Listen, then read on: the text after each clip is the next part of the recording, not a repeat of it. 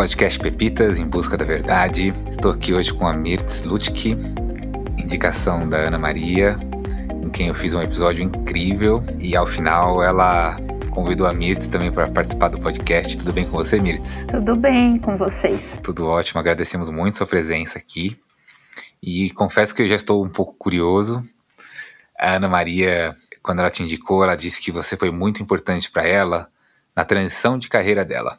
Eu queria saber um pouco é, o que você fez e com que você trabalha. Começar por como eu conheci a Ana Maria, né? Nós trabalhamos juntas há um bom tempo atrás.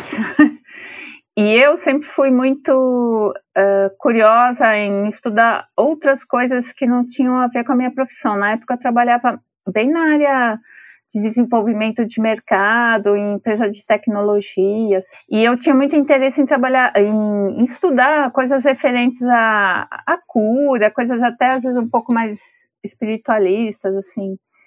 E na época caiu no meu colo um curso de massagem, que era um curso longo, de um ano. E eu fiquei perturbando a Maria para fazer comigo.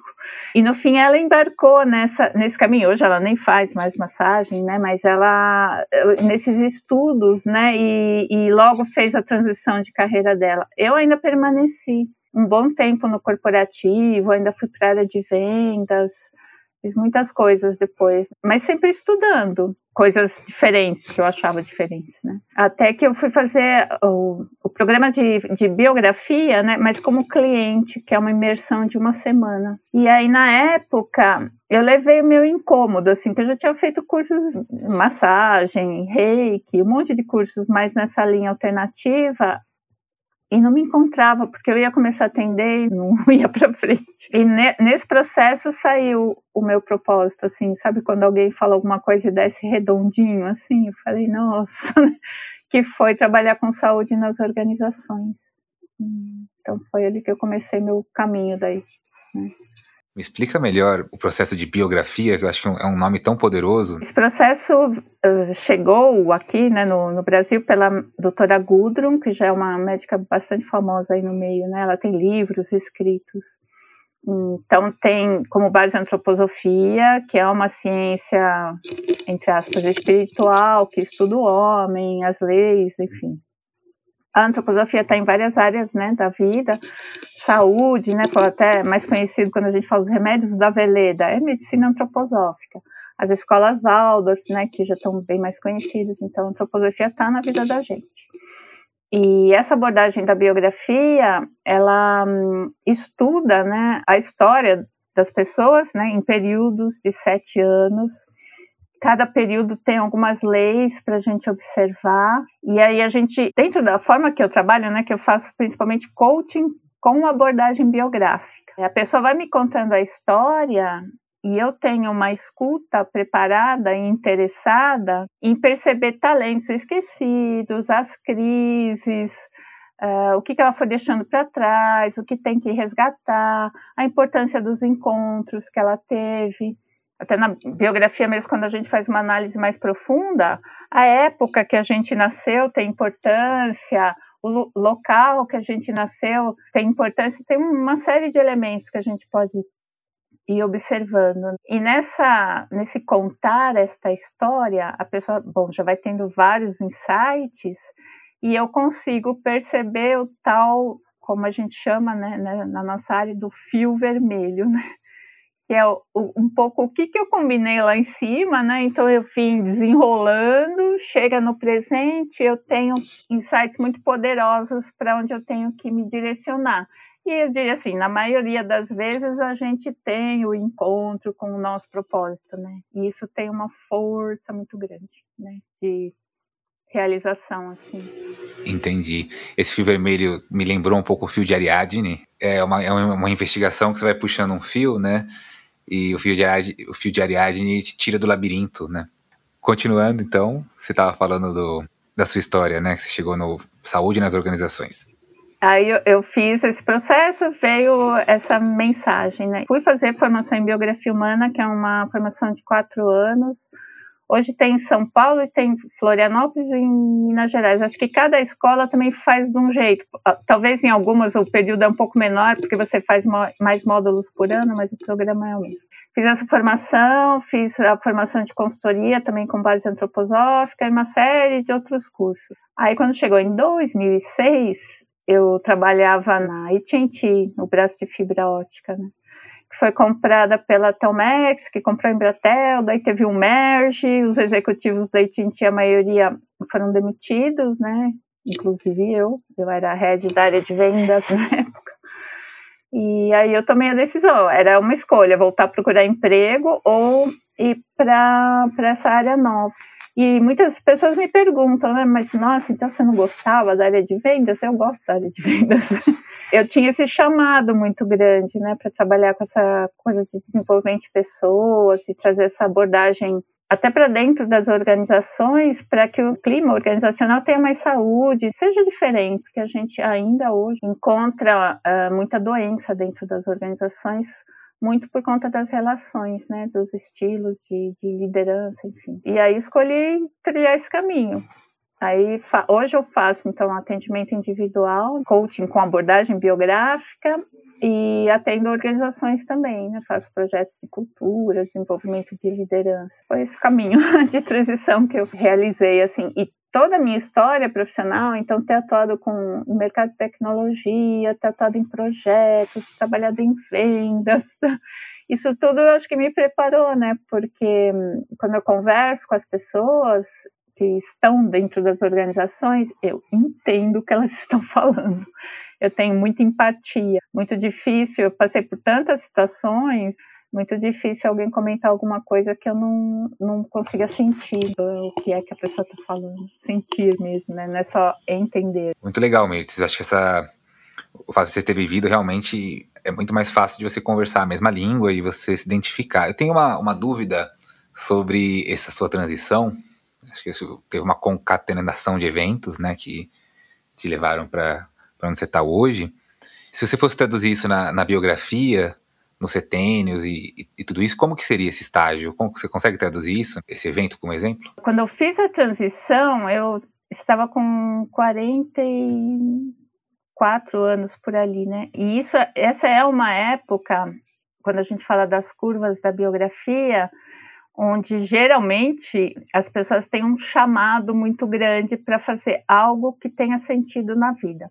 A gente pode observar várias leis na biografia, nem todas as leis a gente encontra em todas as biografias, mas essa é uma lei que raramente eu não vejo. Assim, lá pelos 42 anos, vira um incômodo, a pessoa até pode olhar para fora assim, nossa, mas estou bem, estou num casamento bom, estou num emprego bom, tal, mas começa um incômodo que não sabe de onde, e é esse chamado. Até como uma grande imagem é a fase do tornar-se sábio, que é devolver um pouco para o mundo, né? As coisas que eu sei, que eu já fiz, fazer as coisas com mais sentido, escolhas com mais consciência. Foi o que, que veio para mim, de eu, de eu, começar a exercer. Eu, eu gosto de, uma, de um termo que o Steiner escreveu num poema, que ele fala assim, de praticar o recordar espiritual. Dentro dessa abordagem, a gente acredita né, em reencarnação e que a gente persegue uma imagem que é a máxima evolução que o ser humano pode chegar. Então, nessa fase, quando eu, deixo a Terra, né, que eu morro, eu faço todo um processo de avaliar como é que eu quero continuar meu, meu caminho de desenvolvimento e eu tenho, entre aspas, um combinado, assim, né? Vou realizar tal coisa, quero aprender tal coisa, vou encontrar com tais pessoas, eventualmente até os desafios né, que eu vou enfrentar. Então, esse processo traz uma, da, da, biografia traz uma lembrança muito forte. A hora que esse chamado chega, que acho que foi o meu caso, é muito difícil a gente não olhar e escolher não percorrer.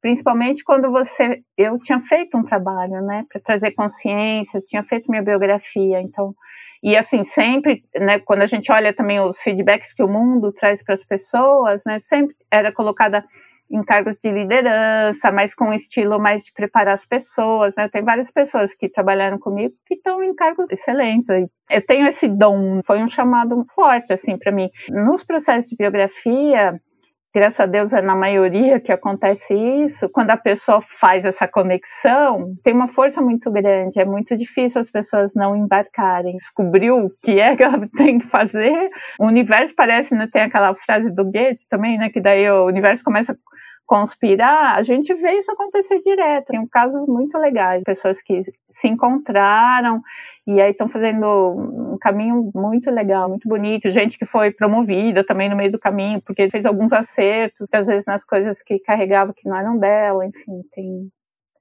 muitos exemplos legais. É um, um processo de autoconhecimento muito bacana. Eu estou muito instigado a, a me colocar nesse processo. Eu estou agora com 34, então eu estou no último ano né, do, do quinto setênio. Não tenho ideia do que significa.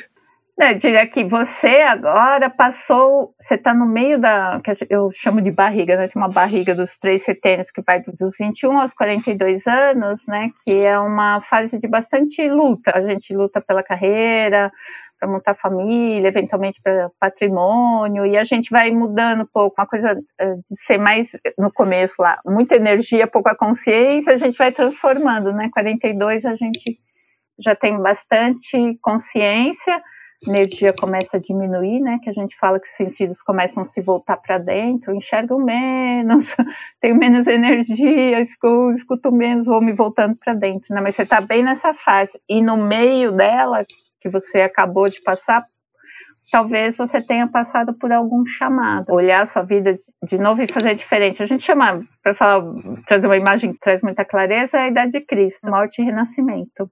Então, pode também ter alguns episódios nessa fase também de, de um chamado para uma revisão. E o que eu acho legal nesse processo de biografia, quando eu fiz a, a primeira vez, eu fiz em, em grupo. E aí você se dá conta que, porque às vezes a gente se coloca meio num lugar de vítima, né? Assim, ai, tudo tá acontecendo comigo, isso daqui não dá certo, ai, de novo, isso eu tô vivendo. Aí você escuta a história do outro e também essa abordagem, né, das leis traz um, um conforto muito poderoso. A gente sai desse lugar né, de vítima e, como diz Agudo, né, tem até um nome de um livro, você segura as rédeas da tua vida, você tem mais consciência, muito, muito bacana. Ah, muito legal. Eu lembro muito dos temas 33. Acho que tem uma, uma coisa simbólica mesmo, de renascimento muito forte. E eu lembro também muito do, da minha passagem dos 27 para os 28, assim. Também tem outra lei aí, que é a crise dos talentos também. É, é, foi muito. Eu até lembro de conversar com a minha esposa, de falar assim: Meu, parece que eu fiz aniversário. E sabe quando você muda o óculos e aí começa a ver as coisas de um outro jeito? Eu lembro de ter sido muito cravado, assim. Mas você teve alguma mudança? Como foi? Pode contar? Posso, posso. Eu tive uma mudança de postura em começar assumir muitas coisas, assumir muitas responsabilidades de muitas coisas, assim.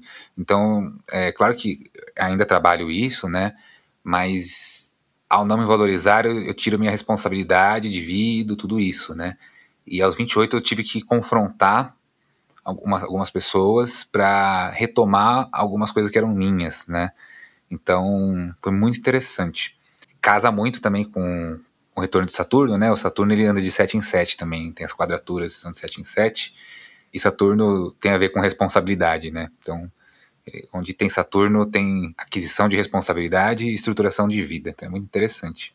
É, a gente também olha um pouco é, os ritmos planetários, os nós lunares, olha um pouco isso também é visto, mas assim, pensando em leis, né, essa questão dos 28 anos, eles chamam de crise de talentos, aí o exemplo que eles sempre dão, assim, é, muitas bandas, por exemplo, de música, né, que estouram nessa fase, aí de repente somem, né, a tal da crise dos talentos. A imagem que eles fazem é assim, tá, até os 28, vamos, né, tocando a vida tal, tem uma turminha, entre aspas, espiritual ali atrás de você ajudando, vamos, vamos, vamos, vamos, vamos, né? Aí chega aos 28 anos, eles dão uma parada, 50 passos para trás, olham para você e falam, agora vai, né? Sozinho. E se você não repensa, que acho que foi até o que um pouco que você comentou, você pegou para você. Pode acontecer alguma coisa muito marcante. Eu tenho até um exemplo na, na minha família, assim, que foi até uma coisa que envolveu quase morte. Assim. Então, também é uma, uma lei muito forte. Quando vê, a pessoa começa a contar um pouco o que estava acontecendo, nossa, ali. Então, o quanto antes a gente puder fazer um, um trabalho de trazer mais consciência, a gente cada vez mais está no comando da vida, né? Eu acho que isso é, é importante. Não deixa. Eu gosto de citar aquela trechinho da música dos Titãs, o acaso vai me proteger. Não, ele não vai te proteger enquanto você andar distraído. Né? Então, assim, vamos andar menos distraídos. É, legal, é muito bonito isso. Tem uma tem um astrólogo que eu gosto muito e ele toca muito no, no ponto da, da, da autorresponsabilidade sobre aquisição de consciência, né? Então, viver tem como buscar significado para os eventos, né, e para as coisas que acontecem, e tudo isso tem a ver com, a, com ele chama de ampliação de consciência. E ele fala assim, né, que tem um momento da vida em que a gente acha que os eventos acontecem para a gente, só que é o contrário. Na verdade, a gente acontece para os eventos. E é muito bonito. Demorou muito para eu entender isso. O Gregório, que já até fez podcast aqui, eu fui perguntar para ele para tentar entender melhor. E é, é, um paradoxo muito muito profundo, de, de, que na verdade é um falso paradoxo, né? Então, muito interessante. Mas acho que transita por isso que a gente está conversando. Você me fez lembrar, ontem eu estava conversando com uma amiga que ela está querendo fazer uma live, com, com uma abordagem daí bem ligado ao momento que a gente está vivendo. E uma das coisas que eu fiquei refletindo ontem, que também na biografia, a época que a gente nasce também tem uma importância, né? Isso a gente, quando a gente faz a formação, a gente tem que fazer a biografia de alguém que já morreu, né? Alguém famoso. E aí a gente vê por que, que aquela pessoa realizou aquelas coisas, o que, que a época cultural favoreceu ou não, né? Qual, qual era o desafio por conta da época também que nasceu? E eu fiquei com essa pergunta ontem. O que, que essa pandemia está querendo mostrar para esse pessoal que está vivendo na Terra hoje. Independente de teoria de conspiração, por que, a gente escolheu nascer com essa experiência? Né? Até imagino que tem realmente aprendizados, né? Mas um deles também na pandemia que a gente teve que dar de cara com a gente um pouco ficar em casa. Tem pessoas que moram sozinhas, outras com família, mas a gente teve que dar conta mesmo, né, da, da gente, das relações, olhar muito pra gente, né? Então acho que isso é uma da, das chamadas. Sim, tem uma, tem um, apesar de, de, de todas as mortes, né, dessa crise gigante, tudo isso, eu tenho colhido muitos depoimentos e conversado com muitas pessoas sobre a riqueza subjetiva desse momento, né?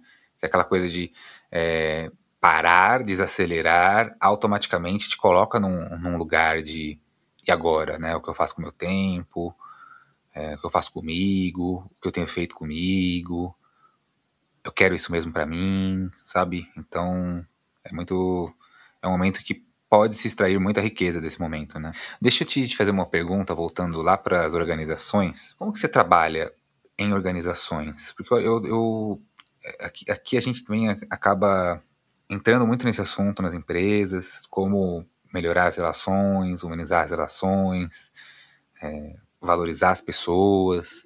A gente também tem essa abordagem aqui no trabalho. Como que você faz?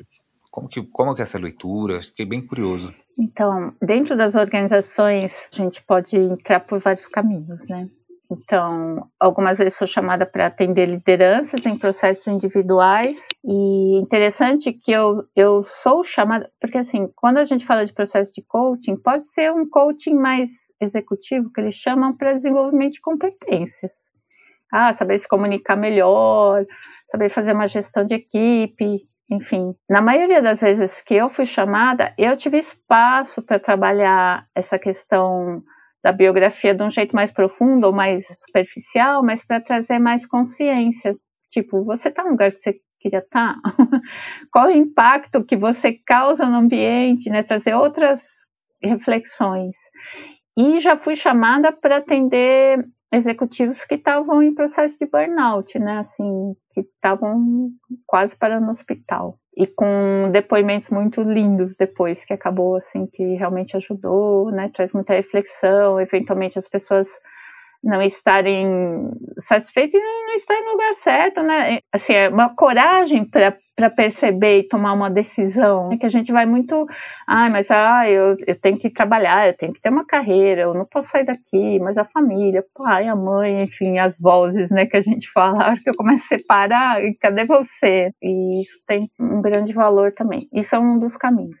outros caminhos que eu já percorri assim. Então, uma empresa que está passando por algum processo de transformação, uma cultura nova, mudou o CEO, diminuiu, pode ser N situações. E aí, a maioria das vezes, eu entro com uma abordagem de gestão de mudança, né, e de cultura também. Então, a gente faz um, assim, vai lá e entende como é que, que a organização está, aí faz um, uma proposta de, de intervenção, mas sempre focando no quê? Que os líderes estejam melhor preparados para conduzir uma mudança, para deixar um clima mais favorável, né? Então sempre passa por uma atuação de desenvolvimento das lideranças.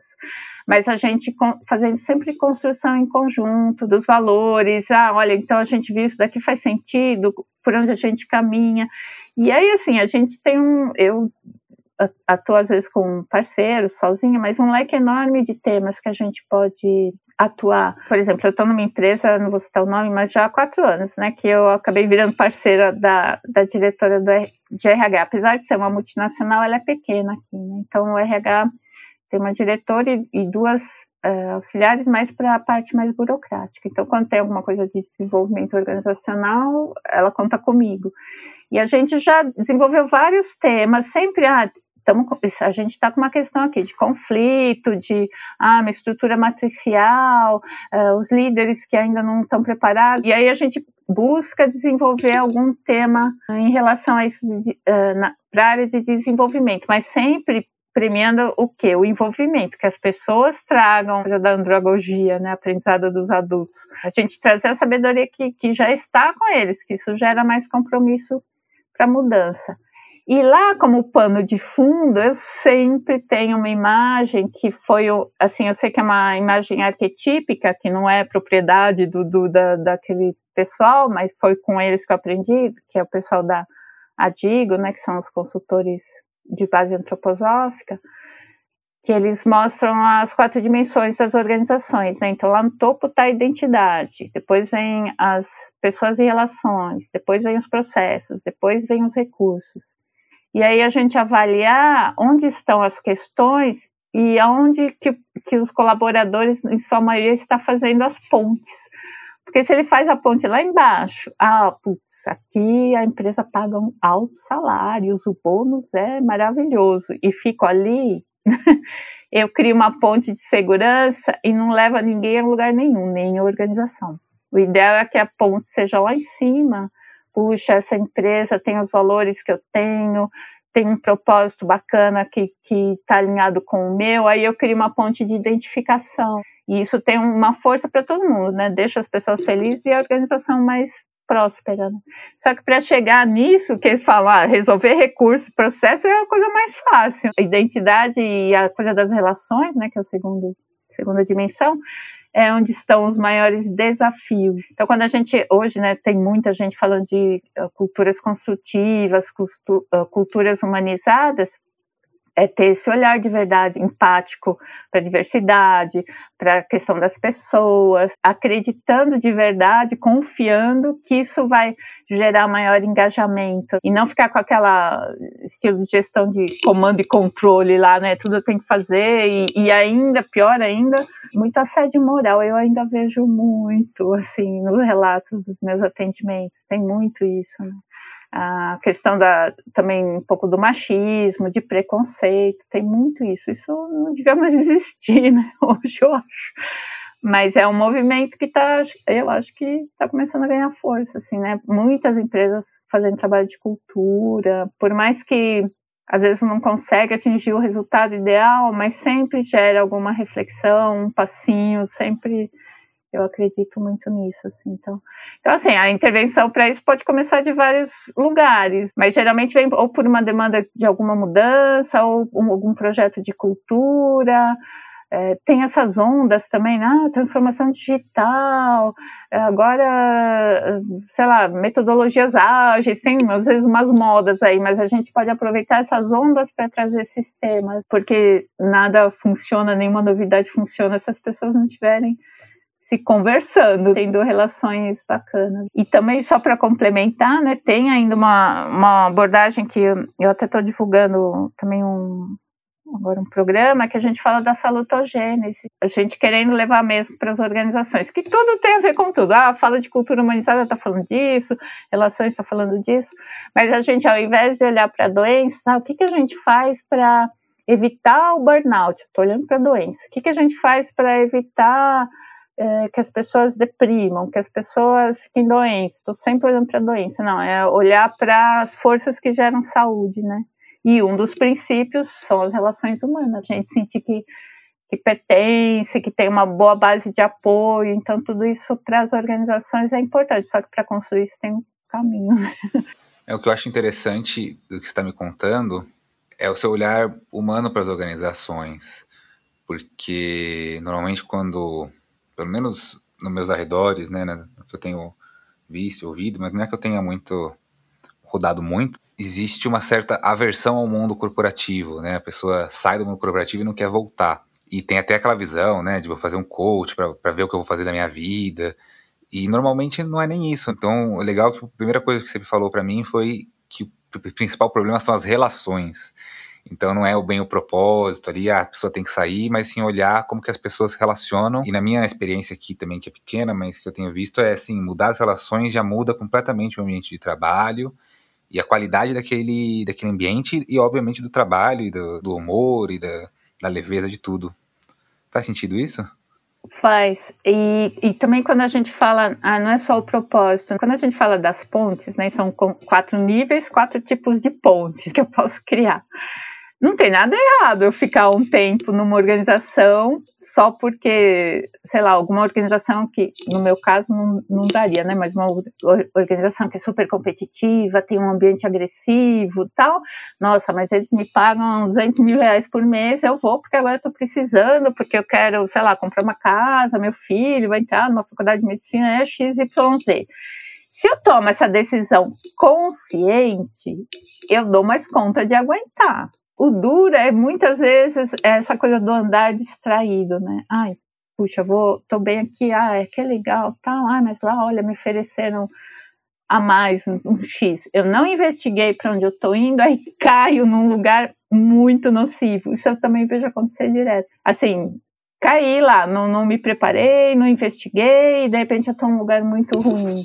Então, isso que não dá mais, né? Eu tenho que segurar as rédeas e eu escolher. Estou escolhendo ir para lá porque eu vou ganhar mais, ou não, não, não vou sair daqui porque aqui é legal, olha, uh, o clima é bacana, a liderança, eu sinto que tem uma, uma base para apoiar, a empresa tem um propósito, sei lá, razoável. Sempre a escolha tem que ser consciente. Posso até fazer uma ponte não tão bacana, mas eu acredito muito que os dois níveis né, superiores, então relação, ter uma liderança boa, pessoal trabalhando em time, isso não quer dizer que todo mundo vai concordar sempre, que não é, não é por aí, mas que tenha respeito, que as pessoas se sintam pertencendo, que possam se expressar, possam colocar, possam colocar suas ideias. Isso com certeza gera saúde e tem muito valor. Até quando a gente fala de salutogênese, que é um tema que eu estou olhando bastante, é, que eles falam que uma, uma das condições para a gente gerar saúde é sentir parte e sentir que tem uma missão na vida, né? Então a gente achar que a gente tem que fazer, ainda tem algo para fazer, é uma fonte de saúde muito grande, assim. Então se eu estou numa empresa que eu acho que eu estou contribuindo, faço diferença, que a empresa em si também é uma organização legal, que contribui para algo de bom no mundo, isso também gera saúde. Isso é até objeto de uma análise desse Aaron Antonovsky, né, que trouxe essa abordagem, que ele olhou as mulheres que passaram pelo Holocausto. Então, uma das coisas que ele observou, as que achavam que tinham alguma coisa para fazer, nossa, eu ainda tenho que criar meu filho, sei lá, o, o neto, ou uh, que elas tinham mais chances de, de sair daquele processo com mais saúde. Então, olha como é importante. Né? Ah, isso casa muito com, com aquilo. Eu falei por telefone, né, do Victor Frankl, do Em Busca de Sentido, que é um, cunhou o termo logoterapia, e ele sobreviveu ao, a um campo de concentração e observou que quem mais tinha chance de sobreviver é quem tinha um propósito, né, um sentido para sair de lá, sabe? Muito legal. Então, imagina a diferença que é você acordar todo dia de manhã, ai, tem que trabalhar, ai, mas que coisa chata o que eu vou fazer, ai, aquele meu chefe, aquele... assim, e você levantar e falar, nossa, puxa, hoje eu tenho que terminar um projeto que vai gerar, é? ficar empolgado, achar que, que tem uma coisa legal, é muito diferente, né? Muito, muito, e eu vivo isso aqui, né, Na, no meu trabalho hoje, eu, eu tenho experimentado coisas boas, sabe? Então faz uma diferença brutal. Mirtes, eu queria muito agradecer a sua presença. A conversa vai se estendendo se a gente não parar. ah, é, mas esse assunto empolga, muita coisa para compartilhar, né? Adoro compartilhar tudo que eu hum. estudo, tenho essa busca ainda. E eu sou muito grato. E o que eu, eu, eu ia te pedir, se você que tiver vontade e quiser seguir a tradição do canal, de indicar alguém para continuar essa conversa que, que a gente está tendo, se vê alguém na sua cabeça ou não. Eu pensei nela, ela fez o curso de constelação comigo. E ela, ela também fez uma transição de carreira que eu achei muito corajosa, assim. Ela hum, foi recente, foi no final do ano passado, aí logo veio a pandemia, eu até precisava ligar para ela para ver como ela tá. Mas ela tinha muito esse chamado também de trabalhar com essas terapias alternativas, né? Então, ela é astróloga também, agora é consteladora, e ela tem um, vários outros cursos aí que agora nem lembro. E uma história de vida bem bonita, assim, muito. Se a gente for olhar como biografia, eu diria que foi uma das histórias biográficas mais desafiadoras que eu já escutei. É Lorena, o nome dela. Então, vamos atrás da Lorena. De qualquer jeito, queria muito te agradecer e deixar portas abertas para você voltar quando quiser, para a gente continuar essa conversa. Eu estou muito, muito instigado em, fazer um, a minha biografia para conhecer melhor esse trabalho. Já entrevistamos muitas pessoas ligadas à antroposofia aqui e eu já tinha conhecimento, já tinha uma, uma certa conexão e realmente é um trabalho maravilhoso. Eu que agradeço também, e quando eu lembrar algum assunto, nossa, um assunto diferente e tal, né? Estou sempre mexendo, escrevendo, aí eu entro em contato com certeza. Muito bom. Perfeito. Então estamos em contato. Muito obrigado.